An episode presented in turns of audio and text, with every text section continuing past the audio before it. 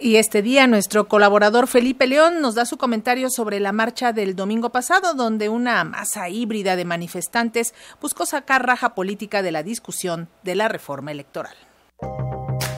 Opinión y análisis de los hechos noticiosos.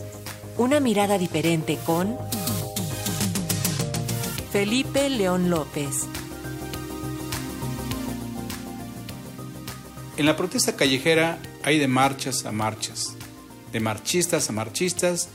y de marchantes a mercantes, que más que caminar se dedican a eso, a mercar. El domingo pasado fue una marcha híbrida,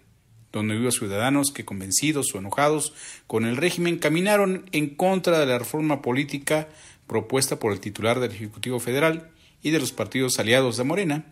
como el Partido Verde, algunos priistas y lo que queda de Encuentro Solidario. Pero también hubo una amalgama de intereses más allá de los ciudadanos, marchantes, mercantes, que buscan ante todo sacar raja política de esta primera expresión callejera con alto significado político contrario a la llamada Cuarta Transformación. Pecados de origen tuvo la marcha, como muchas de las que utilizan algunos políticos para llevar acarreados a las manifestaciones, pero aquí no hubo tan repudiable práctica clientelar, sino que quienes se sumaron a la convocatoria son harto conocidos y harto repudiables por simbolizar el pasado que no queremos que regrese. Roberto Madrazo, el señor de las trampas y las cajas de ignominia, Vicente Fox el legado de haber defraudado la transición democrática, Claudio X González Jr., señor X, símbolo de los poderes fácticos del empresariado, entre otros que no vale la pena enlistar. Sin embargo, muy grave sería que por el origen de la manifestación y lo impresentable de algunos de sus convocantes no le reste mérito a la marcha y tenga que ser minimizada o como lo hace el aparato mediático que tenga que estar siendo descalificada y poco entendida. Hace unos meses comentamos que las protestas sociales no se habían presentado con fuerza a un gobierno de alta legitimidad democrática y que la percepción de luna de miel entre Andrés Manuel López Obrador y los ciudadanos podría ser tan prolongada, pero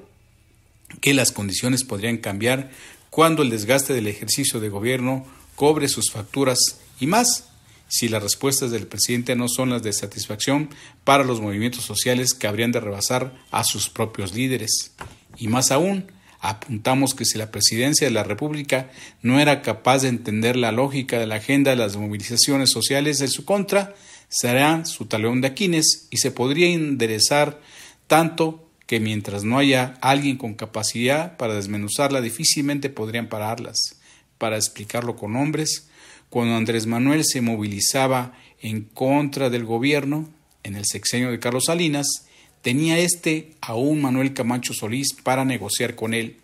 Hoy hay que preguntarse, ¿hay un Manuel Camacho en el equipo de la 4T? No, en realidad, lo que encontramos son voceros, asesores y funcionarios que en lugar de ser negociadores y, puentear con los diálogos políticos, son potenciales incendiarios y no con altura de miras. La primera gran conclusión de esta manifestación es que se rompió el monopolio de la protesta social porque ya el movimiento López Obradorista es gobierno y abandonó las causas sociales y ahora más bien se enfoca las baterías a defender las decisiones de sus gobernantes, lo que es totalmente natural y legítimo y también natural que ya se apresuren a carrear seguidores al Zócalo para demostrar que sí pueden llenarlo en apoyo al presidente de la República.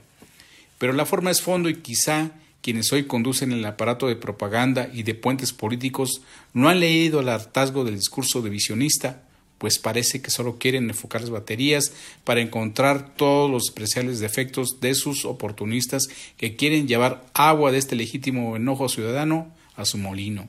Sí, en una primera instancia podremos decir que la ideología que se expresó el domingo está más cargada al centro derechismo e incluso de clérigos que marcharon, pero también hubo cuadros históricos de la izquierda social, universitaria y guerrilleros y bueno, también liberales democráticos. Y ahí están los puntos fines porque estos segmentos clase medieros bajos a medio bajos de medio altos, es decir, obreros clasificados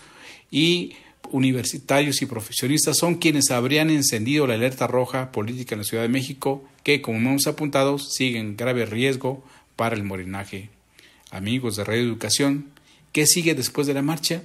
Pues esperemos que haya una respuesta de Estado de parte del presidente a las expresiones ciudadanas y no la personalicen. No personalicen esta manifestación ni la estigmaticen. Tiene que saber escuchar, entender y ajustar porque sí se quiere una reforma electoral, pero no la reforma tal cual la presentó. Segundo, que ese capital político expresado el domingo requiere de líderes con caras nuevas, con un mejor discurso y con mayor vinculación social, si no quieren que quede solo como una marcha que se marchita en el corto plazo. Comentó para Radio Educación Felipe León López.